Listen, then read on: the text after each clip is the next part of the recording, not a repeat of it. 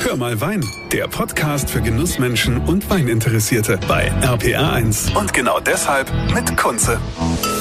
Schön, dass ihr wieder mit dabei seid hier bei Hör mal Wein. Wir gehen heute mal in die Pfalz. Wir haben so tolle Weingüter bei uns im Land, deshalb müsst ihr die auch kennenlernen. Und heute ist es sogar ein bisschen auch verrückt, denn äh, wir sind hier ähm, äh, heute noch bei so einer Live-Verkostung mit dabei. Wir sind ja hier über Datenleitung verbunden im Weingut Reinhardt in Ruppertsberg. Das ist in der wunderschönen Pfalz und da ist die Anna Reinhardt und äh, der Lukas, äh, die das da machen. Und ihr habt ja ein fantastisches Bauwerk beim Weingut Reinhardt. Das Weinwerk nennt ihr das. Anna, was, was Genau. heißt denn das? Unser Weinberg ist ein Ankommensort für alle Weinfreunde, Weinentdecker und vor allem auch Weingenießer. Es steht direkt an der Weinstraße, wächst im Hang, wächst aus dem Hang heraus, ähm, besticht vorne mit seiner Fachwerkkonstruktion und seinen komplett Glas Gla- gläserner ähm, Kopfstruktur lässt das Licht durch und vor allem hat man das Gefühl, dass man mitten in den Weinreben sitzt. Wir freuen uns, alle Weingenießer begrüßen zu dürfen. Ja, und es, äh, man hört auch, dass dieses ist anscheinend wirklich ein, ein Riesenwerk, weil es halt hier ja auch ziemlich da, wo ihr gerade seid. Es halt so ein bisschen, ne? Aber äh, das macht ja nichts, das ist ja auch authentisch. Äh, Wir werden ja die Location jetzt auch hin und wieder mal wechseln, um das Weingut Reinhardt auch äh, weiter kennenzulernen. Also ganz neues, schickes Bauwerk. Und ein Freund von mir hat, zum, hat gesagt, hey, du musst da mal hin zum Weingut Reinhardt, denn die sind der absolute Geheimtipp. Jetzt nicht nur wegen dem Bauwerk, sondern auch wegen den Weinen. Die Weine habe ich jetzt noch gar nicht probiert, ich bin noch nicht dazu gekommen, aber der Lukas ist hier der Verantwortliche für die Weine. Lukas, ähm, du, was ich so gelesen habe über dich, ich meine, ihr seid ja überall vertreten, in allen Führern, was es so gibt.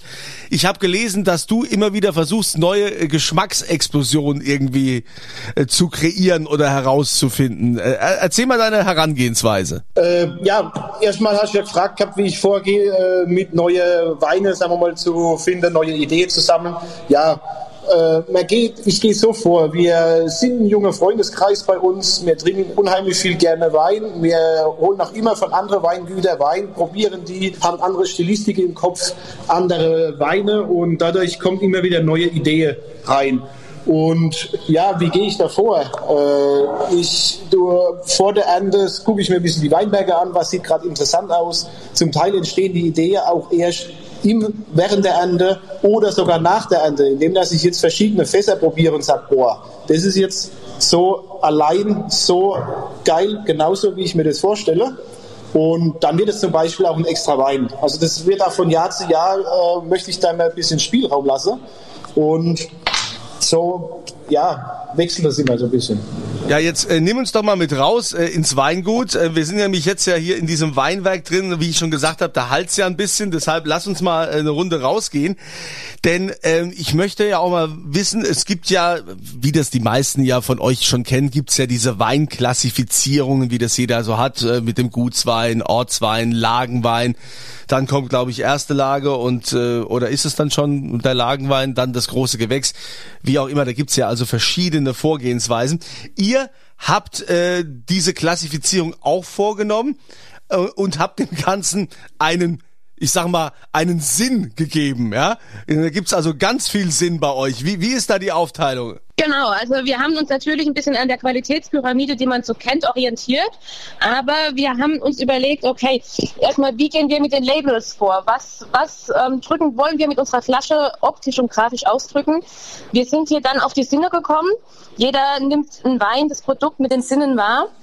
Und ähm, aus der Sinnesgeschichte rein optisch auf den Flaschen haben wir dann gedacht, hm, irgendwie müssten wir das auch auf die Kategorisierung in unserer Preisliste oder in unserer ganzen Struktur rüberbringen und sind so tatsächlich dann auf Leichtsinn für die Einstiegsgutsweine bei anderen Weingütern, für den Eigensinn Ortsweine bei anderen Weingütern, unseren Tiefsinn. Dort gehen die Weine tatsächlich in die Tiefe rein. Dann haben wir den Frohsinn, unsere Sekte und noch den Wahnsinn, den Naturwein. Und ähm, ja, so war bei uns dann tatsächlich, ist das Ganze rund geworden. Unser ganzes Konzept hat sich, dreht sich um die Sinne, um, um die Wahrnehmung der Produkte. Jeder subjektiv interpretiert etwas anderes in den Wein hinein und es zieht sich eben bis in die Klassifizierung, in die Kategorisierung unserer Weine durch. Also Frohsinn finde ich schon mal super und äh, Wahnsinn erst recht. Wenn ihr sagt Naturweine, Lukas, was heißt das? Sind die, sind die unfiltriert? Sind die ähm, spontan vergoren oder was, was macht der, was macht den Wahnsinn aus? Das war, natürlich, das war tatsächlich auch das erste Projekt, das spontan 2018 oder äh, im Jahr 2019 entstanden ist. Ich habe ein Riesling-Fass gehabt, das unheimlich lang gebraucht hat mit der Gärung bis ins Frühjahr rein und hat sich unheimlich lang reduktiv gehalten. Das heißt, ich habe den ohne Schwefel liegen lassen können. Ich habe den auf der Hefe immer wieder aufgerührt und dann hat er sich so entwickelt, dass ich gesagt habe, ich möchte den pur füllen. Und äh, wie der jetzt bei mir gemacht ist, äh, der wird im Holz 100% ausgebaut, 100% spontan, zum Teil äh, auf der Maische äh, zwei Tage stehen gelassen, zum Teil ja so ein bisschen äh, wilder vergoren, sage ich mal. Und dann bekommt er ein Jahr Fassreife und wird dann mit einer leichten Feinhefe abgefüllt. Das äh, klingt auf jeden Fall schon mal spannend. Also du hast ja auch Verantwortung letztendlich für die Generationen, seit es euer Weingut gibt, das Weingut Reinhardt. Du hast es jetzt mit deiner Schwester komplett umgekrempelt. Wie, wie kam es denn dazu überhaupt? Ähm, wir haben einfach äh, gesagt, äh, wenn jetzt eine neue Generation dazukommt. Aktuell ist ja mein Opa, meine Oma noch drin, dann meine Eltern, äh, wir zwei. Das sind dann irgendwann sind das äh, zum Schluss drei, vier Familien, die davon leben wollen. Und dann haben wir einfach gesagt, wir müssen jetzt gucken, dass wir irgendwo in eine Richtung wachsen.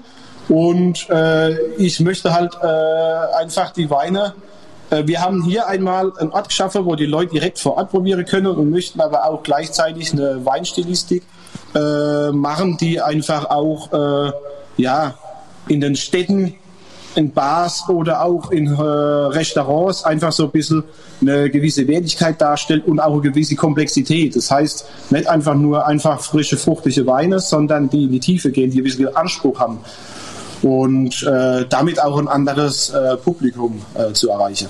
Wie viel Hektar bewirtschaftet ihr? Wir sind jetzt bei 17 Hektar. Naja, das ist ja, ist ja schon ordentlich. Und jetzt dieses Bauwerk, ähm, was ja fantastisch aussieht, ähm, Bilder werdet ihr dann auch sehen auf meiner Moderator Kunze Instagram-Seite habe ich da natürlich auch immer wieder äh, Bilder, auch in der Story vom Weingut. Und ich werde das Weingut Reinhardt ja auch verlinken. Das findet ihr dann hier unterhalb dieses Podcasts, um dann auch mal zu sehen, äh, was, was ich da jetzt meine. Ihr habt ja dieses Weinwerk tatsächlich auch so als Party-Location äh, ja ausgebaut. Es gibt da ja also mehrere, mehrere Floors oder so. Wie kann kann man das sagen? Ja, also wir starten unten in unserer Winothek, ähm, in der die Verkostung und die Marke des Weins der, oder der Wein, das Produkt im Fokus steht. Dort geht es rein um die Verkostung. Dann haben wir im Obergeschoss einen, ich nenne es mal, Verkostungs-Lounge-Bereich zum Zurückziehen, zum Weingenießen, vor allen Dingen auch zum ähm, Genießen der Landschaft drumherum, die Weinreben. Dann geht's raus auf die Terrasse, von dort man wirklich den wunderbaren Blick auf die Rhein, auf das Hartgebirge hat, ähm, mitten über den Reben schwebt. Und ähm, zum Party machen würde man sich bei uns tatsächlich zurückziehen in den Weinkeller. Dort haben wir einen kleinen Partyfloor eingerichtet, sodass die Party lange gehen darf und das Umfeld drumherum nicht gestört wird. Also ah, beides ist möglich. Ja? Man muss ja weiterdenken. Ja, das ist ja immer das große Problem. Ne? Also da habt ihr also genau. gut mitgedacht. Das äh, finde ich schon mal super. Also wenn man hier zum Weingut Reinhardt äh, ins Weinwerk kommt, dann äh, entweder Fahrer mitbringen oder direkt übernachten. Da gibt's ja genug Möglichkeiten in der Pfalz, Gott sei Dank. Also gibt's genug Pensionen, Hotels drumherum, gibt's also einiges. Oder macht es auch die Familie bei euch noch Hotelbetrieb? Nee, nee. Wir haben uns tatsächlich wir haben uns echt überlegt, ob wir ein paar Ferienwohnungen hier mit ansiedeln, aber da haben wir gesagt, wir haben hier in Deidesheim und Robertsberg so tolle Betriebe um uns rum, das ist deren Hauptgeschäft und den wollen wir einfach mit ins äh, in deren Geschäft reinspielen. Das heißt, wir haben hier auch keinen gastronomischen Betrieb. Wir freuen uns, die Kunde hier auf ein gutes Glas Wein willkommen zu heißen. Wir haben Snacks, sodass auch das zweite und dritte Glas wunderbar funktioniert, keine Frage. Aber danach ist die Gastronomie und auch die Hotellerie hier im Umkreis doch gefragt und mit denen wollen wir hier Hand in Hand mitarbeiten. Ähm, Lukas, jetzt mal das äh, Weinportfolio. Also ihr habt ja doch schon ähm, ordentlich auch was äh, zu bieten, also an verschiedenen Weinen. Ähm, wirst du da noch noch ausdünnen oder äh, war, wurden da schon Kompromisse gemacht? Wie war wie waren das ursprünglich? Ich meine, ich kenne das ja von vielen traditionellen Weingütern, die da irgendwie keine Ahnung teilweise 40, 50 Positionen äh, auf auf der Weinkarte haben, weil man gesagt hat, ah ja, hier äh, wir haben doch hier diese Stammkunde, die haben mir immer jede Menge davon geholt und den Feinherbe trinken sie auch noch gern und da der Müller-Thurgau und hier ähm, da ist ja äh, gar nicht so einfach, sich dann zu sagen, okay, ich trenne mich da von einigem und konzentriere mich jetzt ähm, mehr auf Riesling oder Kabinett oder was auch immer. Bei uns ist es aktuell wirklich so in der Situation, dass wir äh, mit zwei verschiedenen Weinlinien arbeiten. Das heißt, in unserem elterlichen Weingut in Niederkirche, wo auch die Produktion ist, da werden die Weine, die es die ganze Zeit schon gegeben hat, äh, weiterhin verkauft. Und äh, ich habe, äh, ja, der erste Jahrgang war 2012. So richtig los ging es dann irgendwann äh, Richtung 14, 15 Jahrgang.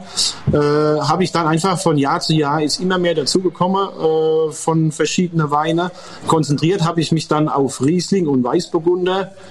Und äh, der Sekt ist dann auch äh, mit dazugekommen, was immer wichtiger wird. Und ich habe jetzt geguckt, dass ich rebsortentechnisch sehr klein bleibe und äh, ich gehe aber davon aus, dass es einfach äh, nach und nach ein bisschen noch was dazukommt, weil ich einfach sage, äh, es ist ein bisschen eine Leidenschaft, äh, wenn man im äh, Keller rumgeht und sieht dann, ah, da ist jetzt wirklich das Fass so gut geworden und äh, das möchte ich extra füllen und dann merkt man, es funktioniert das, äh, der Wein, dass man dann einfach sagt, äh, nächstes Jahr macht man es dann weiter zum Beispiel. Oder es funktioniert nicht, das fällt weg. Also ich äh, wünsche mir einfach in Zukunft so ein bisschen eine dynamische Weinkarte.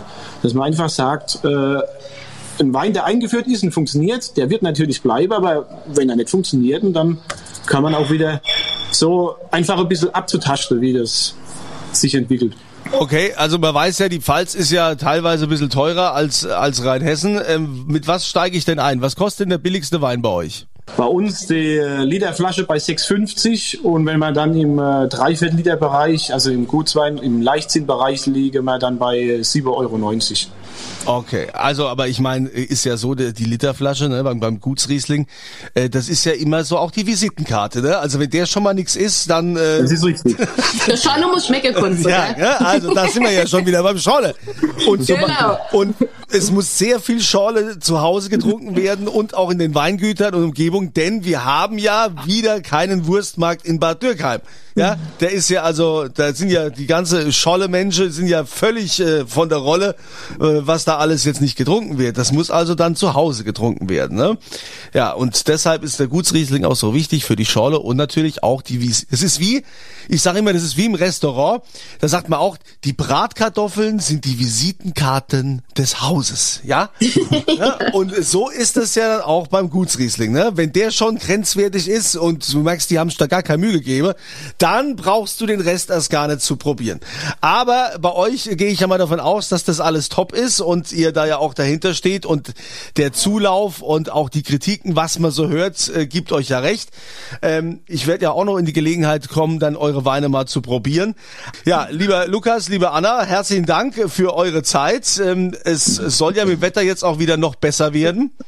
Ja, das, das, das hoffen wir, da freuen wir uns drauf. Ja, und dann wird bei euch mit Sicherheit auch wieder mal, was heißt denn wieder, überhaupt mal was los sein dürfen. Ja, ist ja nicht so, dass keiner zu euch hin will, sondern wir, wir durften ja alle die ganze Zeit nicht.